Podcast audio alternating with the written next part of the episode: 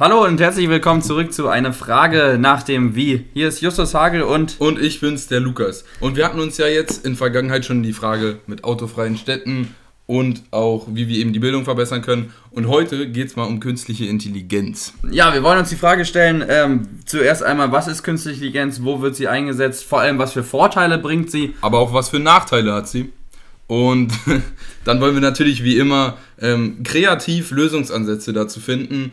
Was denken wir eigentlich über dieses Thema und was kann man verbessern? Was müssen wir vielleicht ja sogar auch möglichst zeitnah machen? Und vor allem, vor allem auch wieder ganz am Ende der Appell an euch, was kann man selber dagegen tun? Wie selber sieht man die Lage? Ähm, genau, das, das wollen wir heute besprechen. Und ich würde auch sagen, wir fangen direkt mal an und versuchen so einen kleinen Umriss zu geben, was denn künstliche Intelligenz so ist.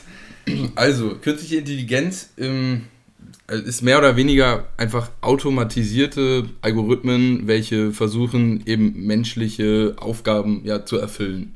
Ja, genau. Also ich habe da eine kleine Definition auch rausgesucht. Künstliche Intelligenz ist der Überbegriff äh, für Anwendungen, bei denen Maschinen menschenähnliche Intelligenzleistungen erbringen sollen. Ja, und da gibt es natürlich mehrere Bereiche auch, in denen sowas passiert.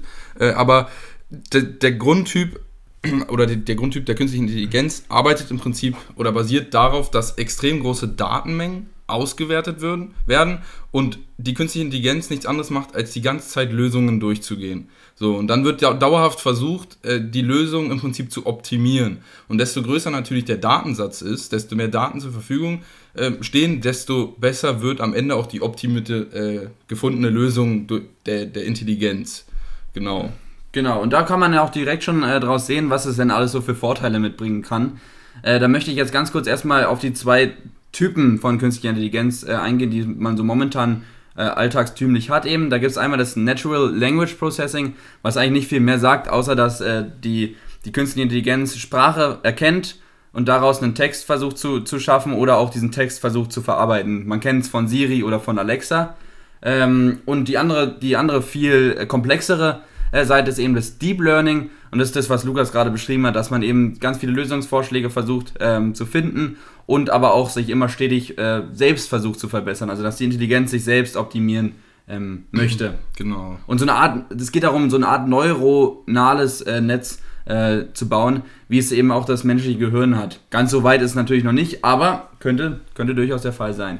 Ist halt immer die Frage, ähm, wie schnell, also der Hauptunterschied oder Vorteil einer künstlichen Intelligenz ist ja jetzt im Vergleich zum menschlichen Gehirn äh, die Anzahl an Rechenleistungen, die eben in einer einzigen Sekunde äh, fabriziert werden können. Weil wenn man jetzt große Datenserver oder irgendwas ähnliches hat, dann können natürlich große Datenmengen von einer künstlichen Intelligenz wesentlich schneller äh, verarbeitet werden. Aber das Problem halt auch wieder auf der anderen Seite im Vergleich zu einem, zu einem menschlichen Gehirn ist einfach die, die Art, wie das Ganze verarbeitet wird. Also es fehlen äh, emotionale Intelligenz und an sich ist auch das, das Spektrum, in welchem eine künstliche Intelligenz operieren kann, zumindest derzeitig viel enger. Ich meine, ein Mensch, so, der, der nimmt ein, seine Umgebung wahr und das sind unglaublich viele äh, Faktoren, die dabei gleichzeitig hauptsächlich im, im Unterbewusstsein wahrgenommen und, und verarbeitet werden. Und bei einer künstlichen Intelligenz, zumindest wie es heute der Fall ist, ist es meistens halt, äh, man spricht man von einer, von einer engen oder auch einer Narrow äh, Intelligenz oder KI. Äh, und das sind meistens sehr hochspezialisierte Anwendungsbereiche. Zum Beispiel bei der Sprache geht es ja hauptsächlich darum, äh, bestimmte Frequenzmuster zu erkennen. Und ja. Genau, also rein nach dem Prinzip, was kommt rein und was kann ich damit machen. Ganz, ganz große Erfolge hat tatsächlich die KI, äh, besonders bei Spielen. Also man hat äh, angefangen damals mit äh, Schach äh, spielen, wo der Computer sozusagen alle Möglichkeiten durchläuft. Was passiert, wenn ich den, den, die Figur dahin setze? Was passiert, wenn ich dahin setze? Und was mache ich, wenn der Gegner so und so reagiert? Und da hat man sofort äh, gesehen gehabt oder das Potenzial schöpfen können aus dieser künstlichen Intelligenz, dass man eben nicht mehr diese ganzen, weil es auch sicher negativ ist, wenn ich als Gehirn ganz, ganz viele Umgebungsströme unterbewusst wahrnehme, sondern dass man sich als künstliche Intelligenz nur auf eine Sache konzentrieren kann und so ganz viele Lösungen durchspielen kann. Und äh, für Computer ist heutzutage ein, ein, Kinderspiel, jeden Schachprofi zu schlagen. Und genauso ist es auch bei vielen anderen Spielen, die hochkomplex sind. Ähm, da ist eben der große Vorteil, dass die, dass die Systeme auch teilweise einfach nur ganz stupide das eben machen, worauf sie programmiert sind. Genau. Genau, und was, was für Vorteile gibt es denn noch? Ich meine, wenn wir dieses, diese großen Datensätze und so weiter mal genauer betrachten, dann sieht man einfach, dass medizintechnisch da Möglichkeiten sich eröffnen, die enorm groß sind. Besonders bei der Krebsdiagnose werden Äh, zum, zum Beispiel Ärzten wird beigebracht, äh, wie man bestimmte Muster erkennt.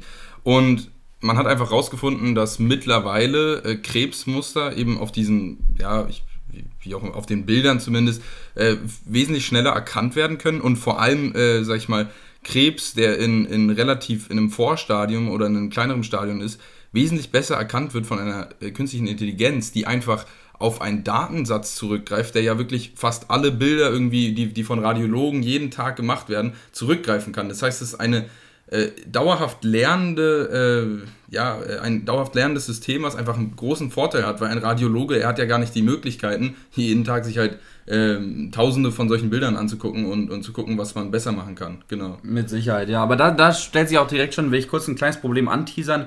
Was ist denn dann, wenn, wenn diese KI mir sagt, ja, diese Person hat einen Krebs, da habe ich einen Krebs erkannt und äh, ich setze da fünf Ärzte ran und die fünf Ärzte haben keinen Krebs erkannt. Wem vertraue ich denn in diesem Moment?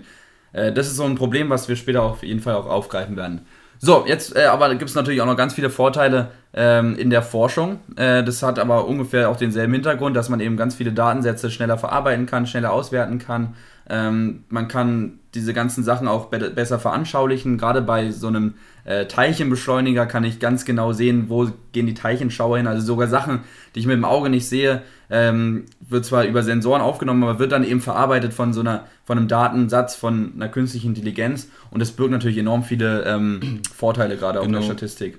Wenn man zum Beispiel auch ähm, Ast Astronomie guckt, nicht Astrologie, das ist Schrott, ähm, wenn man in Astronomie guckt, äh, dann findet man zum Beispiel auch relativ, wenn man bei der Suche nach Exoplaneten guckt, man zum Beispiel sich relativ genau das Flimmern von Sternen an. Und das sind gigantische Datensätze, die dabei ähm, durch die Teleskope im Prinzip produziert werden. Und äh, mit künstlicher Intelligenz kann man wesentlich schneller äh, bei ganz bestimmten Flimmermustern von, von Sternen rausfinden, ob da Exoplaneten in dem Orbit von denen sind. Und so hat man zum Beispiel jetzt in den letzten Jahren ähm, zigtausende oder also mehrere tausend Exoplaneten gefunden, während es davor immer nur einzelne wenige Entdeckungen waren.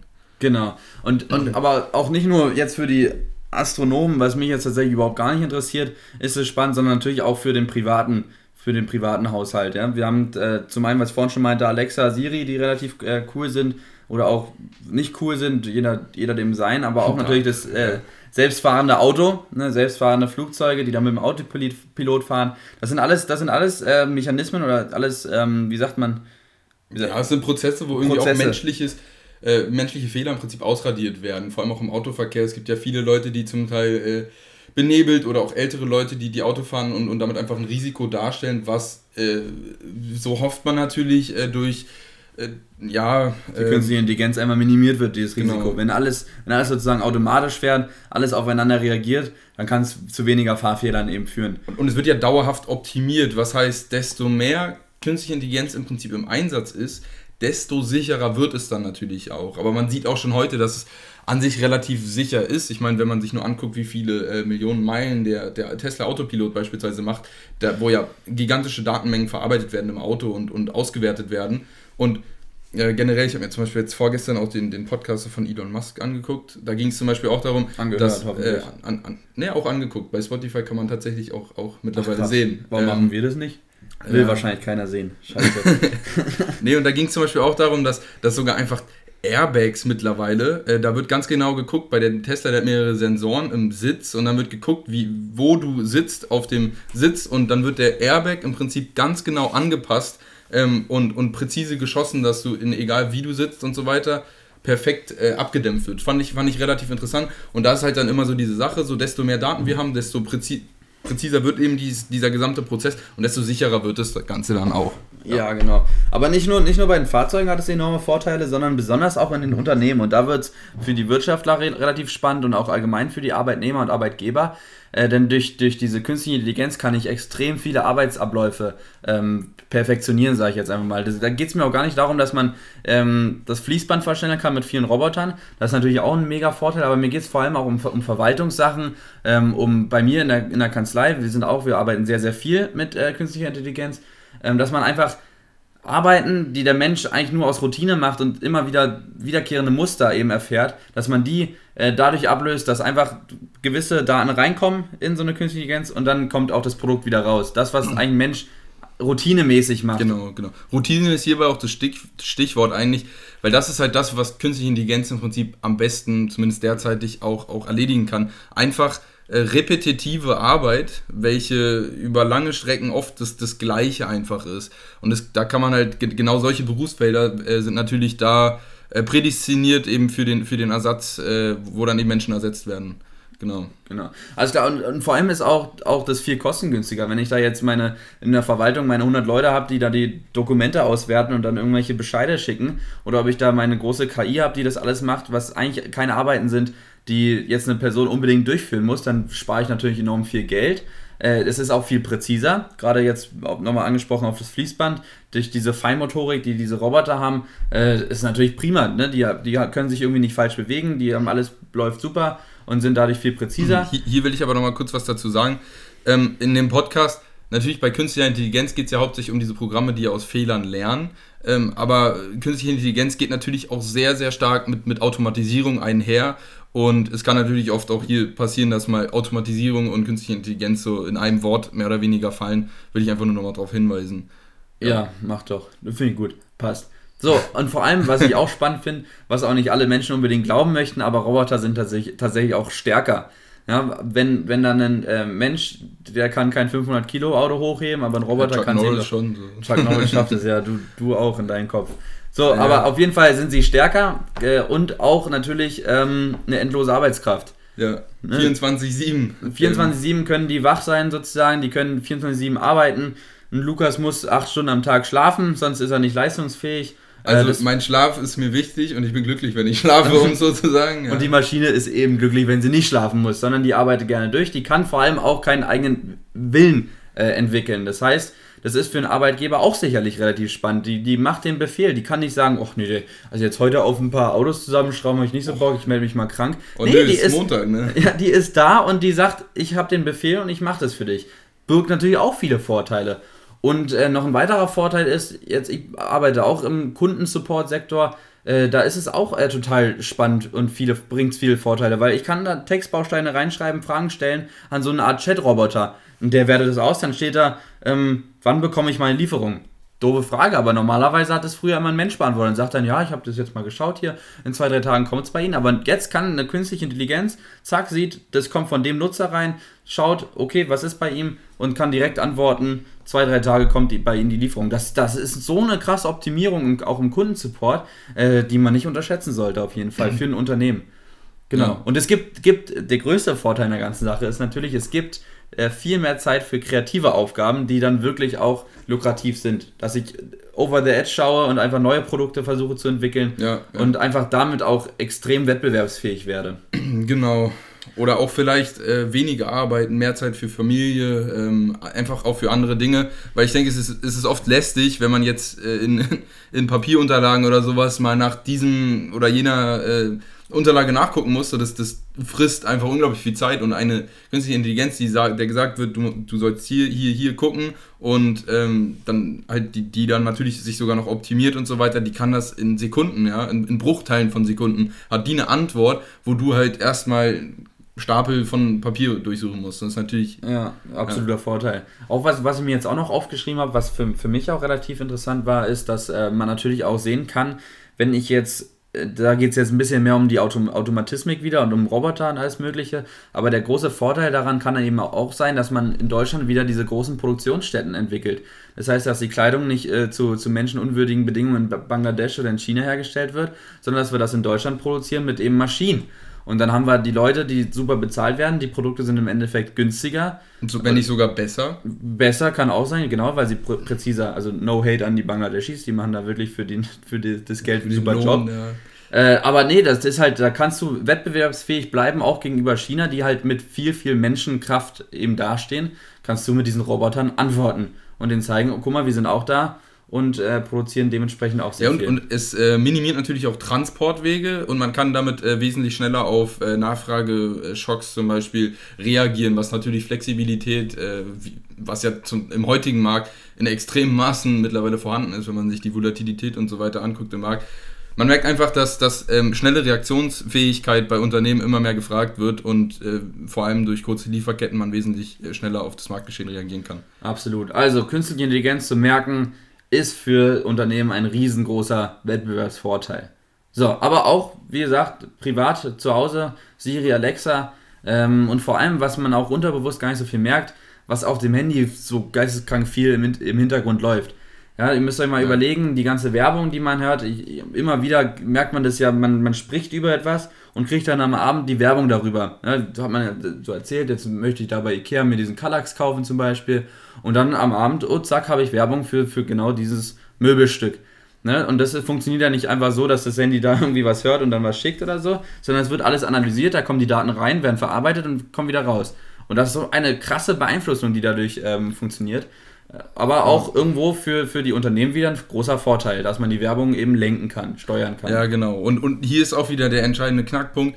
Desto mehr man auch zum Beispiel Instagram oder so, weit, so weiter benutzt, desto besser kann die eben Instagram Werbung im Prinzip empfehlen. Und zwar das Ziel von Instagram ist in gewissen Weisen, dass du gar nicht mehr merkst, dass du Werbung siehst, sondern dass es dir wirklich vorkommt, als würdest du einen Beitrag sehen und der beeinflusst dich dann äh, im Unterbewusstsein. Und das ist jetzt, äh, da geht es dann nämlich auch langsam wieder ins Negative ähm, aber ich würde trotzdem zu den Vorteilen noch ein abschließendes Fazit ziehen. Mhm. Und zwar, äh, wir haben echt viele Vorteile so. Und wenn man sich das Ganze mal überlegt, so, dann, dann kann man schon sagen, besonders äh, in einem kapitalistischen System, wo eben Umsatzzahlen äh, für Unternehmen entscheidend sind, ist eine Welt ohne KI eigentlich nicht mehr denkbar. So. Und äh, deswegen ist die Frage nicht, äh, ob die KI kommt, sondern vielmehr, wie die KI kommt. Und es ist auch die Frage, welche Gefahren und Probleme äh, mit ihr eben kommen und wie wir die betrachten sollen. Genau.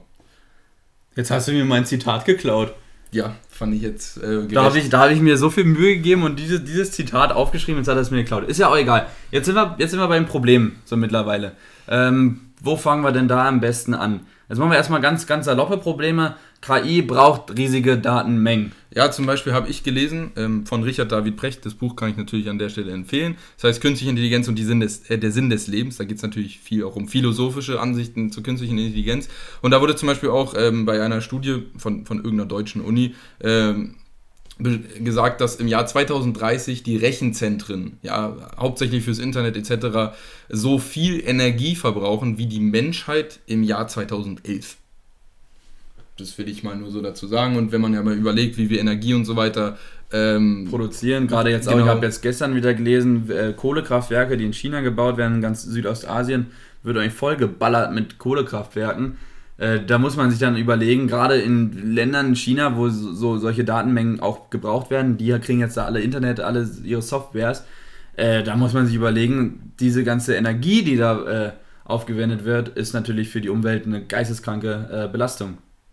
Genau. Und bis zu den Datenmengen. So, jetzt kommt, jetzt machen wir direkt äh, zweite Problem, das äh, tatsächlich auch wieder diesen philosophischen Ansatz, Ansatz hat, äh, und zwar ethische Probleme, die äh, mit einhergehen. Da denke ich besonders auch äh, wegen meiner Jura-Ausbildung an das Dilemma, an das große Dilemma-Problem. Was macht man, wenn ein Flugzeug mit ganz vielen Insassen gekidnappt wird und äh, das wird auf ein Stadion zufliegen? Jetzt habe ich die zwei Möglichkeiten. Entweder lasse ich das Flugzeug aufs Stadion zufliegen und, und äh, rette sozusagen scheinheilig die Leute, die im Flugzeug sind, oder ich schieße das Flugzeug, Flugzeug ab äh, und töte damit vorsätzlich die ganzen Leute im Flugzeug. Ja. Und diese Entscheidung dann später auf eine künstliche Intelligenz äh, überzulassen, ist natürlich höchst, höchst fragwürdig, weil du musst dieser künstlichen Intelligenz ja sagen, was es machen muss. Und äh, die Entscheidung ist, beruht meines Erachtens auf so vielen menschlichen äh, Faktoren, die damit einbezogen werden müssen, dass man sowas dem gar nicht zutrauen möchte. Eben, und es ist halt auch die Frage, wie doll kann man eigentlich den Mensch als Zahl darstellen und überhaupt auch als Zahl auswerten? So, wie weit ist es überhaupt korrekt, äh, sag ich mal, einfach nur ein Mensch als, als eben eine Zahl, als, als eine Statistik anzusehen? Und ja, das ist halt immer so ein bisschen diese Frage. Und äh, natürlich wird jetzt, denke ich, jetzt in den nächsten Jahren keine künstliche Intelligenz über einen Flugzeugabschuss äh, entscheiden, aber es ist halt ganz stark, besonders wenn, wenn wir in ähm, vollautomatisierten Autoverkehr äh, darüber nachdenken. Da gibt es auch immer dieses bekannte Dilemma, ja, wenn jetzt äh, irgendwie das Auto ein bisschen blöd gefahren ist und jetzt gibt es im Prinzip irgendwie, dass entweder der Insasse stirbt oder dass jetzt irgendwie ein Kind stirbt auf dem Gehweg oder ob jetzt eine Rentnerin stirbt. Und, und dann ist so die Frage, ja, wie entscheidet man dann?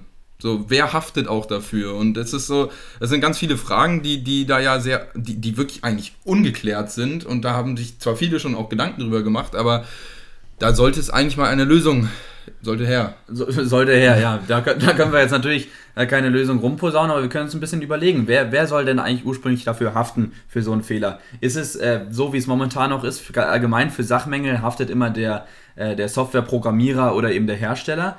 Ähm, aber was ist denn, wenn der Fehler auf, auf äh, nicht darauf beruht, dass das Programm falsch gestaltet ist, sondern einfach darauf beruht, dass die KI ähm, einfach mit dem Datensatz, den es bekommen hat, ja. das auch richtig auswertet und nach den Fakten der Realität eben entscheidet und dann es zu einem Unfall oder zu einem Sachschaden kommt. Das ist ein sozusagen ein unausweichlicher Fehler des, der, dieser Intelligenz eben ist.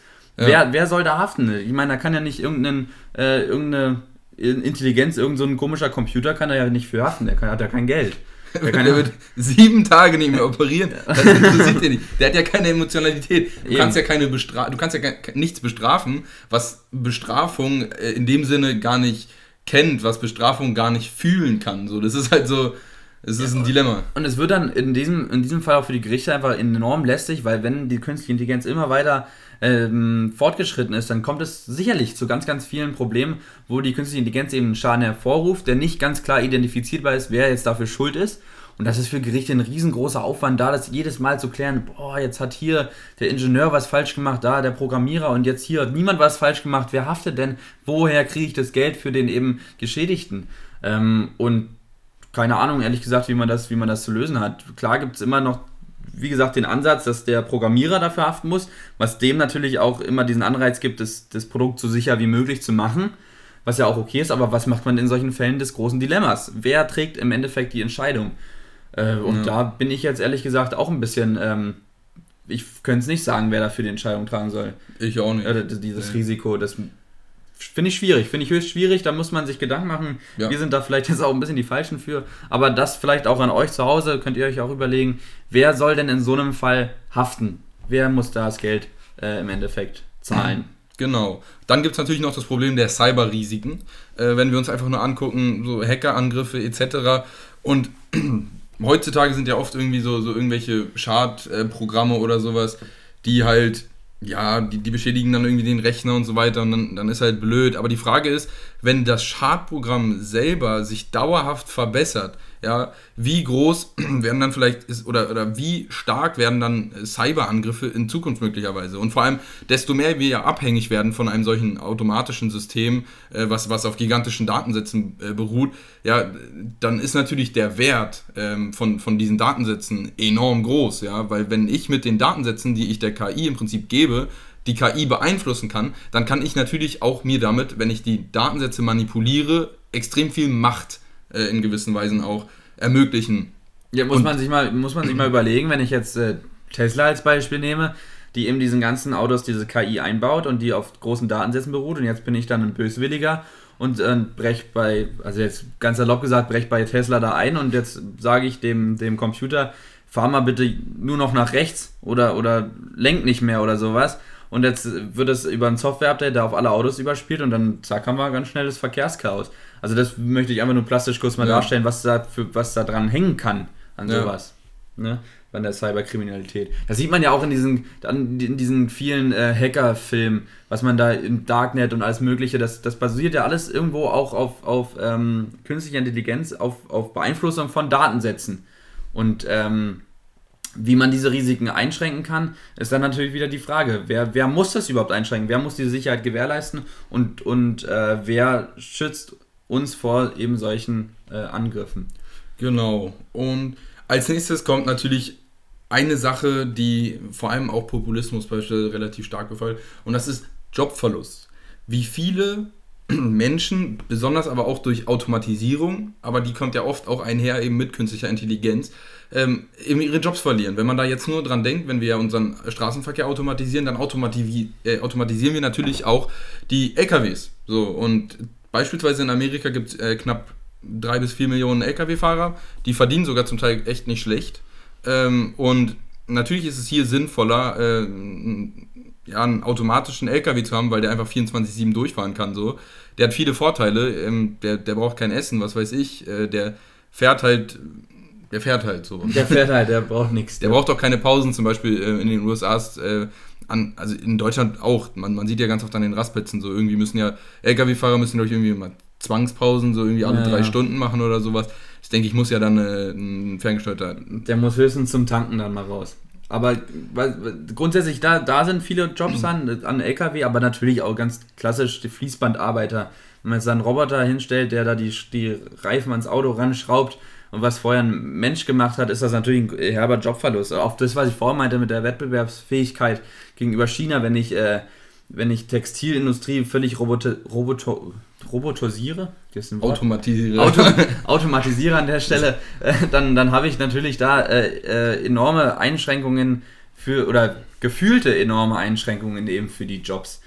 Die gehen verloren, das kann man nicht Von, leugnen. von auf lange Sicht werden eben auch Roboter immer besser. Eben ist ja das ist ja wieder dieses Einhergehen von künstlicher Intelligenz mit Automatisierung, dass eben die Automatisierung selber ja immer besser wird und dadurch werden natürlich die Roboter immer feinfühliger und immer tiefer in, in besonders Industrien eindringen, äh, wo, wo eben, sag ich mal, so Arbeiten, äh, immer gleiche Arbeiten gemacht werden müssen. Ich meine, wenn man sich ja eine Näherin in Bangladesch anguckt, die macht den ganzen Tag mehr oder weniger fast die gleiche Arbeit. Ähm, Natürlich wird jetzt der Schweizer Uhrenmacher ähm, eher weniger davon betroffen sein, weil der eben eine gesamte Uhr, das sind unglaublich viele Teilprozesse, ähm, aber halt besonders Arbeiten, die sehr repetitiv sind, äh, sind da enorm gefährdet. Ähm, und natürlich auch, äh, was, was auch enorm gefährdet ist, ist der Einzelhandel, ja, die Leute, die hinter den Kassen stehen und so weiter. Das ist, das ist beispielsweise auch vor allem durch Internetkäufe, was natürlich auch ein Teil ist, und, und durch auch gewisse gelenkte Werbung im Internet äh, steigt ja natürlich auch Umsatz äh, im, in der äh, Online-Branche und so weiter. Und dass da auch viele Leute eben wegfallen werden. Äh, und natürlich auch, wenn man zum Beispiel in McDonalds geht oder sowas, die haben ja mittlerweile auch diese automatischen Schranken da äh, und so weiter. Also es ist halt, viele Leute werden definitiv Jobs verlieren durch künstliche Intelligenz und durch Automatisierung. Und das ist ein gigantischer Nachteil. Ähm, es hat natürlich auch einen gewissen Vorteil, weil viele neue Jobs auch kreiert werden durch Automatisierung und künstliche Intelligenz, was man nicht immer ganz ignorieren darf, aber es sind halt meistens eher spezialisierte Berufe und es werden besonders, äh, sag ich mal, unspezialisierte Berufe wegfallen und damit werden eher die Ärmeren davon benachteiligt. Ja, was ich da ganz spannend fand, was ich im Internet auch gefunden habe, ist bei irgendeiner äh, refa.de, nicht irgendeiner, sondern bei der refa.de ähm, Studie haben, hat man äh, Management Boards äh, eben nachgefragt, wie man diesen Einsatz von KI eben sieht bezüglich der Arbeitsplätze. Und da meinten gerade mal 10% der Leute, dass äh, große Arbeitsplätze verloren gehen. Und, ähm, und mehr als ein Drittel von den Leuten ging sogar davon aus, dass die neuen Berufsbilder, die entstehen, den Arbeitsplatzverlust äh, überkompensieren würden. Finde ich ehrlich gesagt eine ganz schön gewagte These, weil wir ja eben gerade darge- dargestellt haben, wie viele Jobs da eben dran hängen. Das geht ja weiter in die Verwaltung und überall eigentlich Jobs, die darauf beruhen, repetitive Aufgaben zu machen, werden hundertprozentig irgendwann äh, ersetzt. Ja, vor allem auch in der Landwirtschaft. Wenn man zum Beispiel heutzutage anguckt, äh, wie Mähdrescher oder sowas, so weiter funktionieren, die werden ja einfach über einen GPS-Satelliten oder so weiter, äh, haben die eine vorgegebene Route und dann mähen die ihre Felder und da brauchst du eben kein, keinen Bauer mehr so. Und äh, vor allem auch durch Satellitendatensätze und desto besser auch eben diese Datensätze werden, desto besser wird ja auch die Prognose. Das heißt, wahrscheinlich wird in Zukunft, werden Drohnen und Satelliten wesentlich besser entscheiden können, ob die Ernte reif ist, als der Bauer jetzt heutzutage. Und dann wird ein vollautomatisierter Mähdrescher mit, mit was weiß ich was drumherum und, und Düngung und es wird vollautomatisch wird einfach das Feld betrieben und es wird sogar halt optimaler betrieben und es ist halt hart, wenn man darüber nachdenkt. Ja, so blöd wie es klingt, die einzige Lösung, die ich jetzt kenne bei Jobverlust, der, der droht, ist einfach, dass man frühzeitig, und wir sind noch in diesem Stadium, wir sind jetzt eh noch relativ jung, aber jetzt gerade auch unsere Kinder oder die Kinder jetzt noch können noch entscheiden, welchen Job muss ich einschlagen und da kann man ja auch schon absehen, welchen Job wird es in 20 Jahren noch geben, welchen wird es in 30 Jahren noch geben. Das mit dieser künstlichen Intelligenz ist zwar ein sehr, sehr schneller Prozess, aber dass man jetzt sagt, dass es keine, keine äh, Verwaltung mehr gibt oder dergleichen, das sehe ich halt irgendwie ähm, nicht so schnell äh, vorangeschritten, dass ich jetzt sage, in 20 Jahren gibt es keinen Bezirksarbeiter mehr. Sondern es geht einfach darum, dass man als Kind schon früh entscheiden muss, welchen Job gibt es später, welchen gibt es vielleicht auch nicht mehr. Und Meine Empfehlung hier an der Stelle, Radiologie IT. sollte man eigentlich nicht machen. Achso. Ja, weil das ist ja eigentlich Krebsdiagnose, genau das, was wir vorher angesprochen haben. Ja, aber das ist jetzt ziemlich speziell. Ja, Ja, aber LKW-Fahrer, Ey, das ist meine Empfehlung so. Nimm dir das zu Herzen, werd kein Radiologe, genau. Perfekt, gut, dann haben wir das. nee, aber einfach so Jobs, die, wo man schon sieht, wie, wie wir meinten, LKW, Produktion, äh, Fließbandarbeit, ähm, was ja irgendwie Produktion ist, Bezirksamt, all, all diese Jobs, die repetitiv sind, haben wir schon oft genug gesagt. Da einfach schauen. Ähm, das ist eigentlich die einzige Lösung, die ich kenne bei Jobverlust, weil man muss auch irgendwo abschauen, wenn ich jetzt diese ganzen Vorteile sehe und dann vergleiche, habe ich meinen Roboter oder habe ich ihm mein, nenne ich ihn jetzt mal meinen, meinen Arbeiter Armin, dann nehme ich den Roboter. Tut mir leid für Armin, aber er ist nicht so stark. Er, er will auch nicht 24-7 arbeiten. Kann ich irgendwo nachvollziehen. Und Armin hat auch irgendwie einen eigenen Willen und sagt, nö, also Reifen will, nicht, ne? Reifen will ich nicht ans Auto schrauben. So, ja. Und dann bin ich als Arbeitgeber, sage natürlich, dann nehme ich die Maschine. Und das ist auch voll legitim. Um wettbewerbsfähig zu sein, brauche ich das. Und deshalb, die einzige Möglichkeit ist eben zu schauen, was, was gibt es später, was gibt es eben nicht. Das zum Jobverlust. So. Genau. Und dann kommt nochmal ein Aspekt auch von der Sicherheit. Ähm, wir haben ja schon ein bisschen äh, angesprochen äh, bezüglich Sicherheit, äh, dass, dass Cyberrisiken eben existieren, die, die sehr, sehr groß sind. Aber bei der Sicherheit geht es auch nochmal sehr doll darum. Worum geht's? Worum es geht, ist eben bei der Sicherheit, äh, was man auch bei, dem, bei, der, bei in der Medizin ganz stark sehen kann, was ich vorhin meinte. Was ist, wenn der, wenn der Roboter was anderes sagt, als die Ärzte was sagen? Wo kann ich da noch was nachvollziehen? Die Sicherheit beruht nicht darauf, jetzt die faktische Sicherheit mit Polizei, Piu und so ein Scheiß, sondern es geht bei der Sicherheit darum, was, wie sicher sind diese Daten, die da ausgespuckt werden. Weil man, selbst als Programmierer, selbst als Laie oder besonders als Laie, ähm, weiß ich nur, was ist in die Maschine reingegangen, dann habe ich da meinen Algorithmus, da passiert irgendetwas und was kommt dann raus. Aber ich kann nicht sehen, welche Daten genau zu diesem Ergebnis geführt haben. Das heißt, diese Transparenz, diese, diese Art Blackbox, die der Computer in diesem Moment darstellt, hat einfach, die ist nicht so sicher. Die sagt dir einfach, du hast das Ergebnis, aber du weißt nicht warum. Ja. Und dann, und dann habe ich da fünf Ärzte, die sagen, du hast keinen Krebs, äh, wir brauchen keine Chemotherapie. Oder du hast dann eben diese KI, die sagt, ja, wir haben hier aber ein Muster von Krebs und du brauchst die. Und dann machst du die und dann hast du, und dann wer haftet denn schon wieder? Das ist dann wieder die Frage. Hm, geht zu weit, aber die Sicherheit muss gewährleistet sein. Ich muss doch irgendwie schauen können, ich muss nachvollziehen können, was macht der Computer. Ne? Das ist mir ganz, mir ganz, ganz wichtig, dass ich irgendwo dann nicht, nicht diese Kontrolle zwar habe, aber trotzdem wenigstens nachvollziehen kann, ähm, was passiert. Und äh, bei der Sicherheit, jetzt geht es wieder ein bisschen mehr zur Polizei, Piu, Piu und sowas. Diese Angst vor diesem Eigenleben des Roboters. Die ist ja gerade ein Sci-Fi-Film. Das heißt Sci-Fi? Sci-Fi. Sci-Fi-Film, nee, ganz groß. Das, Science Fiction. Science, einfach Science-Fiction-Film, ganz groß, dass man sagt, äh, der Roboter hat irgendwann, ist er so intelligent, dass er dann denkt, oh, der Mensch ist scheiße, ich bringe ihn um. Ich meine, da gibt es ja natürlich das, das äh, Beispiel von, von Terminator, wo eben Skynet wird ja eigentlich dazu ähm, begründet, dass... Ich dachte, du hast es nicht geguckt.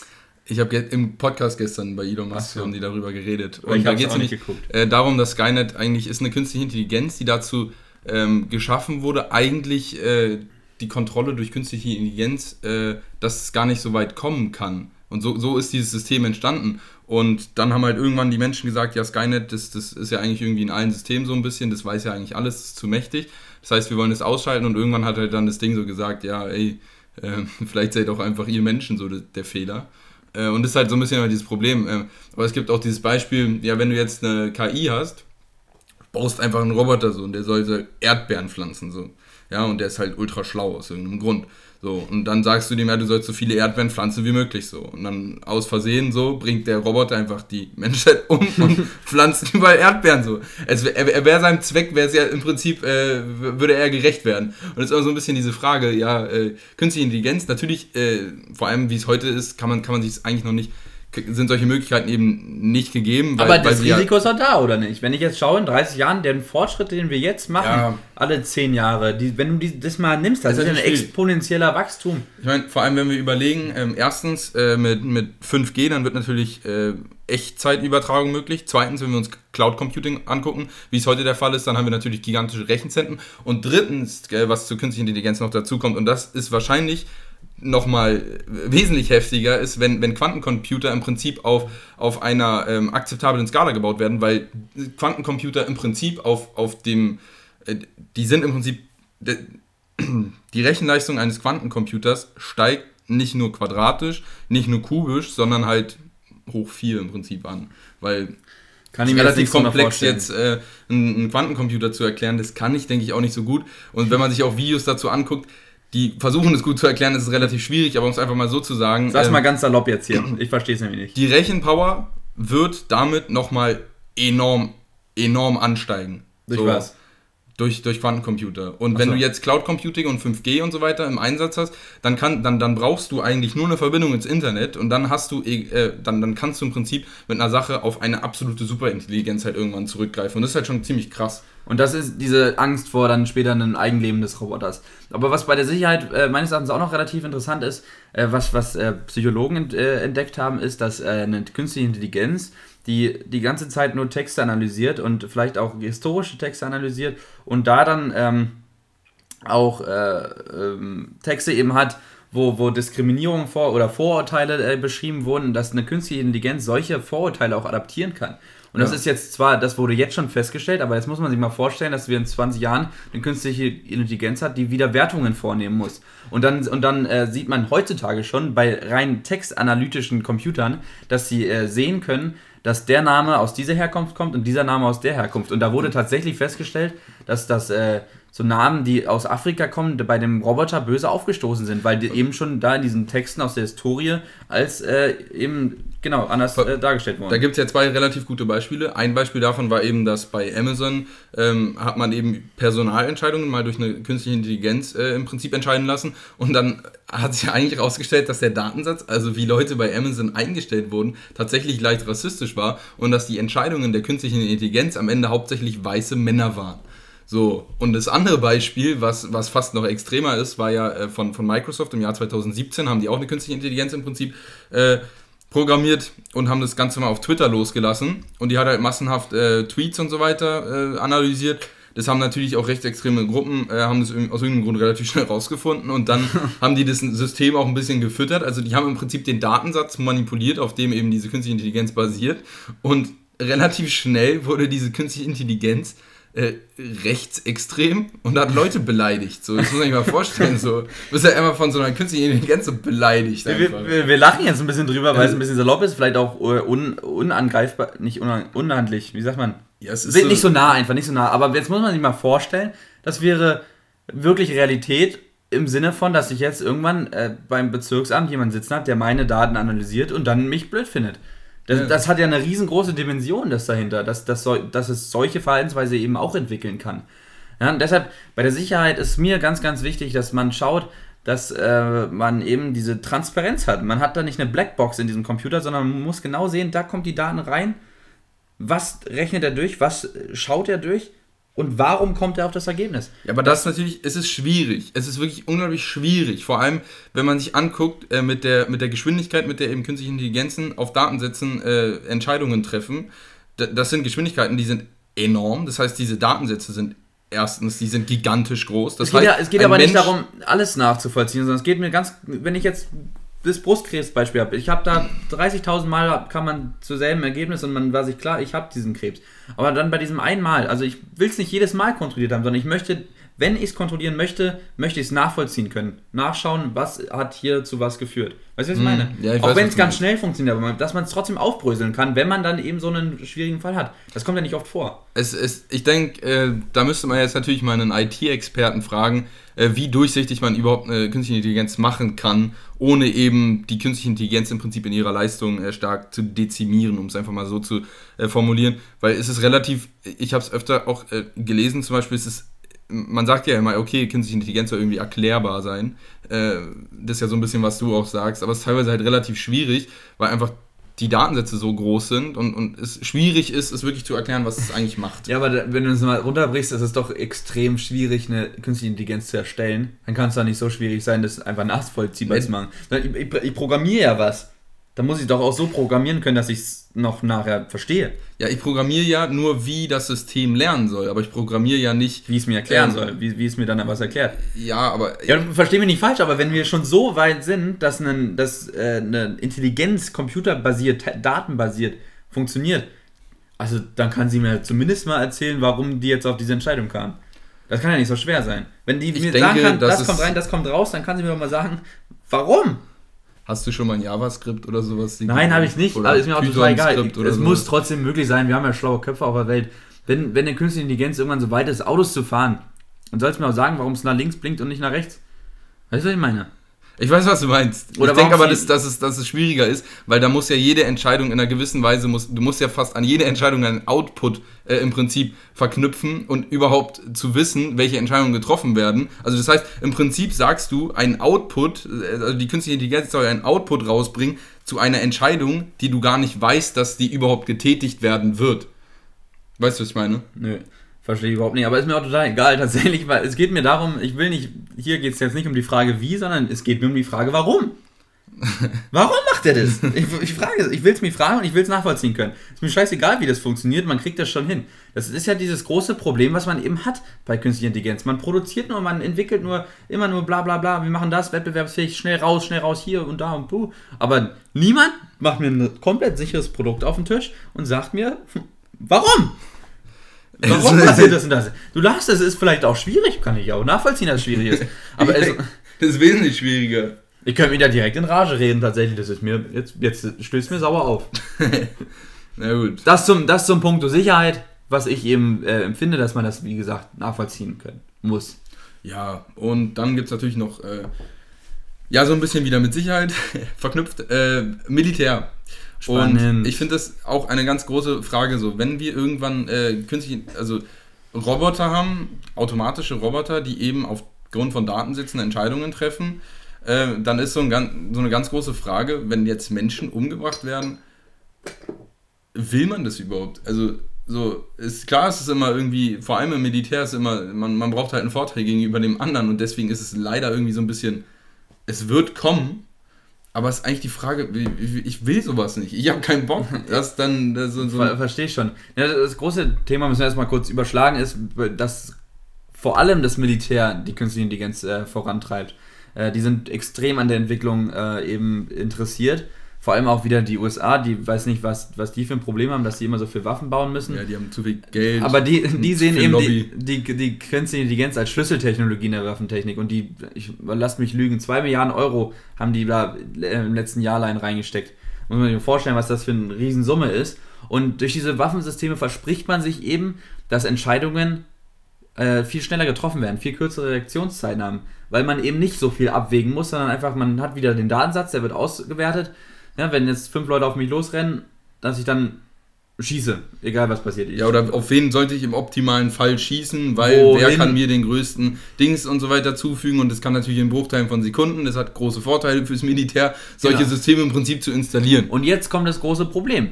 Äh, diesen, diesen Reaktionsvorteil, den habe ich ja nur dann, wenn ich äh, die Daten nicht nochmal an einen menschlichen Herren, sage ich jetzt mal, zurück äh, schicken muss, damit er mir den, den Auftrag ergibt also freigibt. Weißt du, was ich meine? Ja, das heißt, du musst direkt eine Entscheidung getroffen Das heißt, ich muss sozusagen der Maschine die Kontrolle übergeben. Die Maschine entscheidet dann über Leben und Tod im Sinne von Krieg. Und das und ist fragwürdig. Vor allem, wenn wir jetzt wieder hier, ähm, es gibt ja mit, heutzutage sind ja äh, ganz viele so Drohnen und so weiter. Ähm, wenn man sich hier mittlerweile anguckt, ähm, die, die können ja, die fliegen da, was weiß ich, 24 Stunden, die, die können ja ewig in der Luft bleiben, da auf irgendeiner Höhe und dann schießen die halt eine Rakete los, so, dann treffen die mal fünf Zivilisten. Ja, wer haftet jetzt dafür? So, die Entscheidung hat kein Mensch getroffen, sondern wieder irgendein Algorithmus, irgendeine Datenstruktur. Und, und es ist halt, es ist schwierig, ob man, ob wir das überhaupt wollen. Mhm. Ja, muss man sich ja gerade mal überlegen, jetzt in der, in der etwas weiteren Historie schon, äh, damals, als man die Kriege noch hatten, die Krieger waren ja auch, die hat man ja schon als Maschinen bezeichnet, weil ja. die da so Gräueltaten durchgeführt haben, die keinem menschlichen Bild mehr folgen. Aber jetzt muss man sich mal vorstellen, dass eine Maschine äh, da durch die Dörfer heizt und eben alles ums Leben bringt, weil die einfach sehen, oh, fein, zack, muss ich tot machen. Die Kinder, Frauen, da, da überhaupt kein Halt mehr vor, äh, weil eben diese Maschinen oder weil der Mensch die Kontrolle abgibt. Und jetzt muss man sich mal noch weiter denken. Wenn ich die Kontrolle einer Maschine abgebe, einer, einer Waffenmaschine, die schießen kann und umbringen kann, als mögliche, jetzt muss ich mal überlegen, die, die Maschine hat irgendeinen Defekt oder die hat irgendwie, die Werte Datensätze falsch aus und dann schießt sie auf einmal auf mich selber. Ja, die wird, die wird zum Beispiel manipuliert. Manipuliert, manipuliert ja. ganz schnell. Das geht super schnell. Und da sieht man doch schon wieder, sobald man die Kontrolle abgibt als Mensch, hat man doch irgendwo schon verloren und verliert so geistkrank an, an Sicherheit. Und äh, das können wir jetzt als zwei Dullis überhaupt nicht beeinträchtigen, diesen, diesen Fortgang. Ja. Aber man muss sich doch zumindest mal einen Gedanken darüber machen, äh, warum das ist und warum muss das überhaupt sein. Also über das Thema Militär, da will ich auch ganz gerne nochmal einen Podcast irgendwann drüber machen, ja, weil ich, das aus meiner Sicht eh relativ sinnlos ist, äh, auf diese Sicherheit äh, eben abzuspielen. Aber da muss man sich doch gerade nochmal überlegen, ähm, was für eine große, große Gefahr das die künstliche Intelligenz in diesem Sektor mit sich bringt. Und wie man das für sich selber, wie man damit selber handhaben möchte. Und vielleicht hört ja jemand zu, der damit irgendwann mal in, in Kontakt kommt. Ähm, Dann haben wir schon was erreicht. Man, man darf niemals die Kontrolle abgeben an eine Maschine. Und das ist meines Erachtens ein Fakt.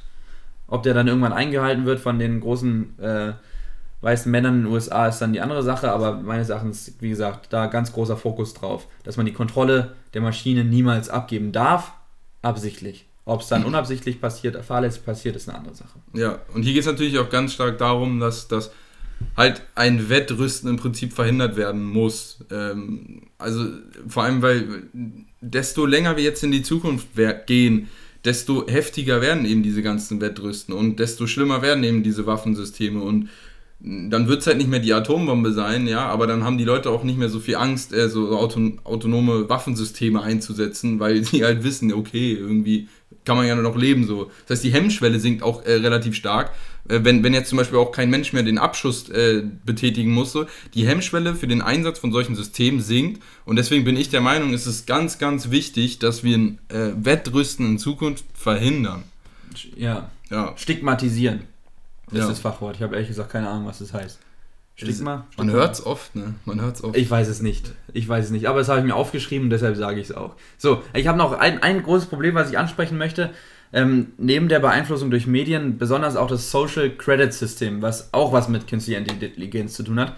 Äh, das ist das ähm, in China eingesetzte, ich weiß gar nicht, 2020 sollte es eingesetzt werden, wurde also es, es eingesetzt? Ist, es ist ähm, ein bisschen ja, komplexer als das. Es ist halt eigentlich, es wird relativ dynamisch, äh, wird der gesamte Prozess da langsam eingebettet in der chinesischen Bevölkerung. Es gab viele Sag mal Provinzen. kurz, worum es geht. Es geht einfach darum, äh, dein Handy, alle deine Daten, wird einfach alles ausgewertet so, dein Leben, so, vor allem äh, in, in China gibt es ja mittlerweile über 500 Millionen Kameras. Ich bin mittlerweile sicher, es gibt schon mehr, die Daten stammen aus 2018 oder so, da war ich noch in der Schule. ähm, uh.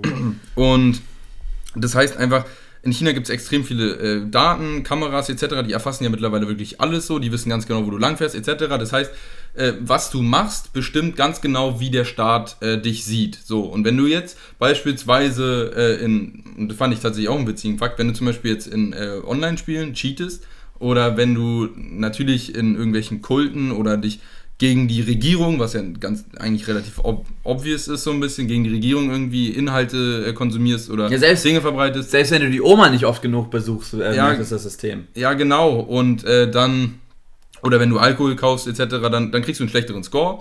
Und was heißt dieser schlechtere Score? Dieser schlechtere Score, sind im Prinzip einfach, du wirst ein bisschen bestraft vom Staat. Ja, du, kann, du kannst es kann sogar so weit gehen, dass einfach du mehr bezahlen musst äh, für ein äh, Zugticket oder dass du kein Visum ins Ausland kriegst. Natürlich will China auch nur vorbildliche, in, in Anführungszeichen vorbildliche Leute im Ausland haben, ja, die die eigenen Doktrinen und, und was weiß ich, was für eine kommunistische Scheiße da verbreiten. Ist, Scheiße sagt man nicht.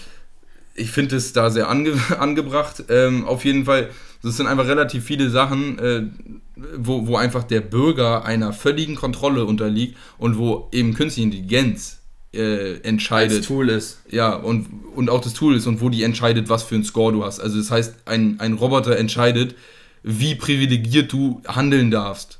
Das ist schon heftig. Ja, das heftig. muss man sich einfach mal überlegen. Ich handle und da muss man ja auch nicht über, lange über einen heißen Brei reden. Jede, jedem passiert mal irgendein Malörchen, dass man mal über einen Durst getrunken hat oder da mal irgendwo auf einmal in einem Haus war, wo man nicht hätte sein sollen. Ne? Und alles wird überwacht, alles, was man tut und das wird irgendwie ausgewertet und dann hat das eine Beeinträchtigung für mein Leben. Das ist doch schlimm. Ich finde vor allem in der philosophischen Sicht, der Mensch wird da nicht mehr als Mensch betrachtet, sondern er wird als ein Zahnrad im System betrachtet, was funktionieren muss. Und wenn es das nicht tut, dann wird es in gewissen Weisen ausgewechselt. So, genau. so, so, fühlt sich das immer ein bisschen an und ich finde es sehr dystopisch. Deshalb darüber müssen wir nicht lange reden. Das ist äh, ganz unstrittig äh, einfach nur ein Fakt, was die künstliche Intelligenz auch machen kann, dass man das als äh, absolut negativ, ja. als wie als absoluten Big Brother einfach einsetzt. In, in Anführungsstrichen Scheiße eben sehen kann. Das müssen wir gar nicht diskutieren. Das ist ein ganz, ganz großes Problem und das darf äh, definitiv nicht äh, passieren und das muss verhindert werden. Äh, dass es in Deutschland nicht eingesetzt wird, nach dem momentanen Stand, ist natürlich klar. Logisch, auch in 30 Jahren denke ich nicht. Aber diese, dass diese Möglichkeit allein schon besteht, ist für mich höchst besorgniserregend. Ja, wobei es in, äh, besonders jetzt in den Industrienationen, vor allem in den USA, ähm, es existiert schon Interesse an solchen Systemen, äh, vor allem wenn du Facebook, Google etc. die Datenkraken äh, anguckst. Die nehmen unglaublich viel auch von unserem Alltag auf. Also es ist immer so, so eine Frage, äh, man, sagt, man redet immer über China so mit dem, mit dem Zeigefinger, ja, ihr sollt es nicht machen und so weiter, aber wenn du mal in Googles Datensätze reinguckst, äh, es gibt Menschen so, die sagen, die, also die sagen, Google kann besser, äh, weiß, weiß schon vor der Trennung von der Trennung so. Oder mhm. die wissen schon, äh, bevor überhaupt äh, ein Kind zu irgendwie so gezeugt wird, äh, wissen die schon, dass ein Kind kommen wird. So, also äh, was Google mit Ga Datensätzen zum Beispiel anstellen kann und was die alles über uns wissen, das ist schon ziemlich äh, fragwürdig. Und Absolut. auch die Entscheidungen, die damit getroffen werden, ist auch wieder hauptsächlich eben mit großen Datensätzen, die ausgewertet werden von künstlichen Intelligenzen. So, jetzt wollen wir ganz kurz mal ein Fazit ziehen. Jetzt sind auch schon wieder 50 Minuten rum. Wir wollen ein Fazit darüber ziehen, was, wir, was wir für Probleme eben haben.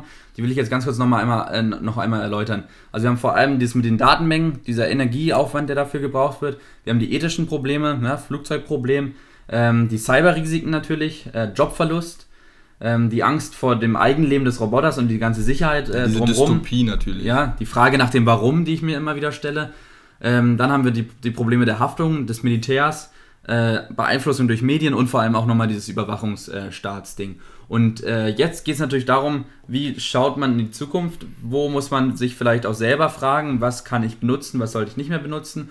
Und da möchte ich ganz kurz äh, einmal zitieren, und zwar, ah, jetzt habe ich mir nicht aufgeschrieben, wen ich, zitiere, also Props an den, der es geschrieben hat. Äh, eine verantwortungsbewusste Entwicklung und Einführung von künstlicher Intelligenz muss fünf Faktoren berücksichtigen. Dazu gehören einmal Softwareverfügbarkeit, Sicherheit, Verantwortlichkeit, Haftung und Ethik. Ja. Sind fünf tolle Wörter. Ja, es sind, natürlich sind es fünf tolle Wörter und in der Umsetzung ist meiner Meinung nach ganz wichtig, dass wir eben ein ja, Expertengremium oder so, so. Ich meine, wir haben ja zum Beispiel in Deutschland haben wir sowas wie den TÜV oder sowas, der ja erstmal was, was approven muss. So. Und das ist wirklich, der TÜV, klar, man muss da ab und zu mal hin, aber letzten Endes macht es unsere Straßen und unser Leben schon un Super. unheimlich sicher. Mhm. Und ich denke, dass, dass so ein Kontrollgremium auch bei künstlicher Intelligenz in gewissen Weisen eingesetzt werden muss. Beim Auto oder besonders beim Flugverkehr, da, gab, da hat es immer gebraucht, bis irgendwann ein Unfall passiert ist. So. Und die Frage, die ich mir immer ein bisschen stelle, so wann wird der erste Unfall kommen bei der künstlichen Intelligenz und wie schlimm wird dieser vielleicht sogar? Ähm, und dann ist immer so diese Frage, ja, äh, wir, wir können das doch verhindern, wenn wir jetzt anfangen, äh, das wirklich zu kontrollieren. Mal, genau, das zu kontrollieren. Und was ich dazu nochmal sagen möchte, ich glaube, da brauchst du keinen TÜV, sondern da braucht, weil künstliche Intelligenz, das ist alles im Internet, das ist kein, kein das macht keinen Halt vor einer Grenze, vor einer Staatsgrenze, sondern äh, da braucht man was Internationales. Da braucht es meines Erachtens auch nichts irgendwie auf europäischer Ebene. Äh, vielleicht doch irgendwo schon, aber ganz groß muss eben doch irgendwas interna Internationales sein, was äh, für die Welt äh, geschaffen wird. Ja, ja natürlich. So, also so eine Art Pakt. ein bisschen vor, vorbildlich, so UNO-mäßig. Ja, sowas, NATO-mäßig in die Richtung. Also einfach ein. Ne, ne, ne es muss halt, und das ist relativ wichtig, es muss dynamisch sein, weil ich denke, wenn man sich äh, hier Bürokratiemonster oder so weiter anguckt, ähm, UNO oder sowas, wo es viele Gespräche gibt, was, was jetzt nicht negativ heißt, äh, sein soll, aber besonders bei künstlicher Intelligenz haben wir eine Entwicklung, die rasend schnell ist und da muss, braucht man dann auch ein Gremium, was eben sehr schnell reagieren kann und was die Entwicklung auch wirklich kontrolliert. Äh, genau. Ja, man kann es sich vielleicht auch ein bisschen vorstellen ähm, wie eine Impfung. Ja, bei einer Impfung wird ja auch eigentlich, viele sagen, ein Datensatz eingepflegt, aber da werden ja auch. So, im, im, Bill Gates will dich chippen, ja. So nämlich. Nee, aber grundsätzlich werden ja einfach nur Datensätze im Sinne von. Ähm, RNA oder sowas in der Art in, in deinen Körper reingejagt. Zumindest bei den modernen. Und, und die wurden ja auch geprüft wie Sau. Das, sind ja sichere Dinge. Die wurden ja, äh, da sind tausende Experten drüber gehuscht und haben sich das Ding angeschaut. Und eine künstliche Intelligenz, die lege ich los ab in, ins Internet oder ab in einen Roboter oder sonst wohin. Und da schaut niemand so genau hinterher, was, was denn das jetzt nun ist. Was hat der Programmierer sich dabei gedacht? Und da ein Kontrollrat, der sagt, Jungs, lasst uns doch mal vielleicht irgendwie das mal anschauen, was er da konzipiert hat. Ich persönlich würde da jetzt überhaupt nicht durchblicken, wenn er mir da tausende Oder Zahlen und, und JavaScripte hinlegt. Aber irgendein Experte, da braucht man einen Expertenrat, der das eben durchschauen kann, der auch die Risiken sofort erkennt und das sowas dann zulässt. So, ein, so ein, äh, eine künstliche Intelligenz. Oder das wenn man äh, zum Beispiel, relativ interessant fände ich zum Beispiel auch die Entwicklung eines extrem großen Probedatensatzes. Fände ich zum Beispiel ähm, relativ coolen Ansatz, wenn man versucht, eine Internetsimulation zu kreieren, in welcher äh, die KI äh, getestet werden kann auf alle möglichen Bereiche so. Und fände ich zum Beispiel, äh, natürlich ist das jetzt ein relativ großes Projekt, aber das wäre doch mal eigentlich ein Gedanke wert. Wäre ein Gedanke wert, ob es in der Umsetzung jetzt auch gerade aus finanziellen Gründen möglich ist, ist natürlich die andere Sache. Äh, aber wenn man überlegt, wie viel Geld auch in KI reingesteckt wird, finde ich das absolut, absolut sinnvoll. Äh, die große Frage, die man sich halt bei der künstlichen Intelligenz stellt, beziehungsweise das große Problem ist, dass die Wirtschaftlichkeit momentan noch im Fokus steht, aller, aller Programmierer, aller Entwickler, ähm, weil alle wollen schnell Geld machen, alle wollen irgendwo beeinflussen und wie gesagt Geld machen. Und äh, da muss meines Erachtens auch ein Umdenken stattfinden, dass man nicht mehr sagt, ich möchte hier zwar ein, zwar ein schnelles wirtschaftliches Produkt hinsetzen, sondern ich möchte ein gutes Produkt auf den Markt bringen. Ich möchte absichern können, dass mein Produkt eben keine technischen Probleme aufweisen kann und auch irgendwie einfach ethisch korrekt ist, verantwortlich ist und vor allem auch, was ich sehr spannend fand, diese Softwareverfügbarkeit, dass es auch nicht abstürzt. Jetzt überlegt doch mal, wir haben äh, ein Auto mit einer Software und auf einmal stürzt es ab. Ja. Wäre blöd. Also, Kannst du nicht mehr fahren. Wäre schon ungünstig. Nee, also das, das muss meines Erachtens kontrolliert werden von, jetzt haben wir einen Ethikrat oder einen Kontrollrat äh, angesprochen. Äh, große Verantwortung liegt da meines Erachtens trotzdem noch beim Produktentwickler, ganz klar. Ja, und, klar. Und Aber hier ist ja natürlich auch die Frage, ja, inwiefern haftet dieser äh, Produktentwickler dafür? Logisch. Und da muss man einfach, äh, meiner Meinung nach, mit den Gremien und so weiter Rahmenpläne entwickeln, wie eben diese Haftung geregelt ist, äh, damit der Produktentwickler sich daran auch hält. Und man muss auch, meiner Meinung nach, ähm, richtige Strafen und so weiter einführen, weil ich denke, derzeitig gibt es keine wirklichen Strafen, wenn die künstliche Intelligenz was falsch macht, sodass, weil, weil sonst äh, wird der Entwickler das nämlich nicht wirklich als Kosten oder so weiter ähm, vielleicht einkalkulieren. Also, jetzt müssen wir ganz kurz nochmal zusammenfassen, wir sind jetzt schon ziemlich fortgeschritten in der Zeit. Ähm, jetzt stellt sich mir vor allem die Frage, wer muss sich darüber Gedanken machen? Klar, logisch, irgendwo muss jeder Einzelne darüber Gedanken machen, inwiefern beeinflusst mich die künstliche Intelligenz selber, na, sei es über Medien, über Werbung oder sei es über Alexa, Siri. Möchte ich überhaupt, dass sie mich so viel äh, anhören? Ich finde find das zumindest äh, höchst fragwürdig und appelliere eigentlich, es nicht äh, zuzulassen. Dann muss sich natürlich, wie gesagt, der Produktentwickler die, die Gedanken machen, was erreicht mein Produkt? Ja. Äh, denn der, die Rechtsprechung ne, bezüglich äh, wer haftet für was, wo muss man da schauen. Und besonders auch meines Erachtens die Politik, die sich dann die Sorge machen muss. Wie kann ich Sicherheit gewähren bezüglich Cyberangriffe und wie kann ich auch äh, künstliche Intelligenz als Waffe oder als Verteidigung, besonders als Verteidigung natürlich nutzen. Ja. Und äh, dann, als, als letztes ist natürlich auch noch eine ganz große Frage, äh, ist einfach auch eine Frage der Philosophie, ähm, so was für einen Sinn wollen wir eigentlich ähm, erreichen mit der ganzen künstlichen Intelligenz. Ich meine, es ist natürlich ein relativ tiefes Thema, da empfehle ich wieder das Buch ähm, von Richard David Brecht, das geht da relativ ausführlich rein und da wird relativ viel eben die Frage gestellt, ja, was für einen Sinn hat eigentlich noch der Mensch, wenn, wenn er, wenn so relativ viel Arbeit wegfällt? Oder was für einen Sinn äh, sieht eigentlich eine künstliche Intelligenz äh, im Leben und so weiter? Das sind relativ viele Fragen, äh, wo ja auch viele Menschen, die eben durch Jobverlust und so weiter äh, bedroht werden, äh, sich mit auseinandersetzen müssen. So, was, was soll ich jetzt eigentlich hier machen? So, wieso bin ich auf der Welt und so weiter? Das sind, also es wird sich auf jeden Fall auch ein leichter Wertewandel ähm, entstehen und da muss man definitiv drüber nachdenken und dann ja eben auch äh, Psychologen und so weiter müssen sich in gewisser Weise darauf einstellen, ähm, wenn halt immer mehr automatisiert wird und der Mensch ja auch äh, vor allem bei Werbung oder Instagram, äh, in, okay, ich sag jetzt mal so salopp so Marionette wird von, von den Algorithmen. Hm. Es ist, äh, ja, da muss man sich definitiv mal einen Kopf drüber machen. Darum geht es, genau. Also, fazitmäßig ist es jetzt so, natürlich, künstliche Intelligenz bringt extremst viele Vorteile mit sich. Da muss man sich auch einen Kopf drüber machen, gerade als Unternehmen, dass man diese Vorteile nutzt. Ja, dass man wettbewerbsfähig bleibt, das ist äh, elementar. Dass das auch zum Wandel dazugehört, zur Digitalisierung, ist einfach Fakt. Ja, die Frage dabei ist eigentlich nur, wie viel Kontrolle möchte ich abgeben und was muss ich kontrollieren? Welche Produkte darf ich freigeben und vor allem, äh, wie schütze ich mich auch im Internet? Ja, und wie kann ich das Ganze eigentlich verantwortungsvoll äh, meistern, so ein bisschen? Und da ist auch der Appell raus, keine Ahnung, vielleicht hört uns ja irgendjemand zu, ähm, an die Leute, die Einfluss haben, die da irgendwo was in die Wege leiten können. Man muss sich nicht Gedanken in zehn Jahren darüber machen, wenn es wieder zu spät ist. Nee, man muss sich jetzt Gedanken machen, man muss jetzt die, die, äh, die richtigen Wege einleiten, die richtigen Lösungen finden, auch das, was wir meinen, mit so einem Kontrollrat äh, finden, weil die ganzen Produkte, die ganzen KIs werden einfach ins Internet reingeströmt ohne Kontrolle. Und äh, das sind in den nächsten zehn Jahren werden das ganz, ganz viele sein, die da auch schon fehlerhaft sind. Und, und ich will hier noch eine Sache nochmal sagen, äh, vor allem aus mathematischer Sicht. Was wir derzeit besonders bei, bei KI und auch den Datensätzen ähm, erleben, das ist exponentielles Wachstum. So, und exponentielles Wachstum, das klingt jetzt immer so, ja, heute oder morgen, so, da passiert ja nicht viel, man sieht keinen großen Unterschied. Aber das Problem ist, exponentielles Wachstum wird immer schneller. So. Und das heißt, wir werden in zehn Jahren äh, extrem, also schon, schon wird die künstliche Intelligenz extrem weit fortgeschritten sein. Es wird ein ganz anderes Problem äh, auch sein, wie, wie wir es heute denken. Und ich denke, wir müssen heute Rahmenpläne dafür erstellen. Und äh, wir, ich bin auch ein bisschen der Meinung, klar, es ist fast sogar schon zu spät.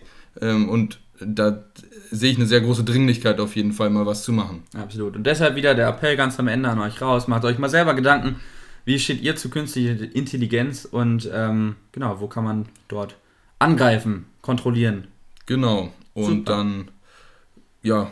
Hören wir uns dementsprechend nächste Woche. Wir wünschen euch noch eine schöne Woche. Jo, ciao.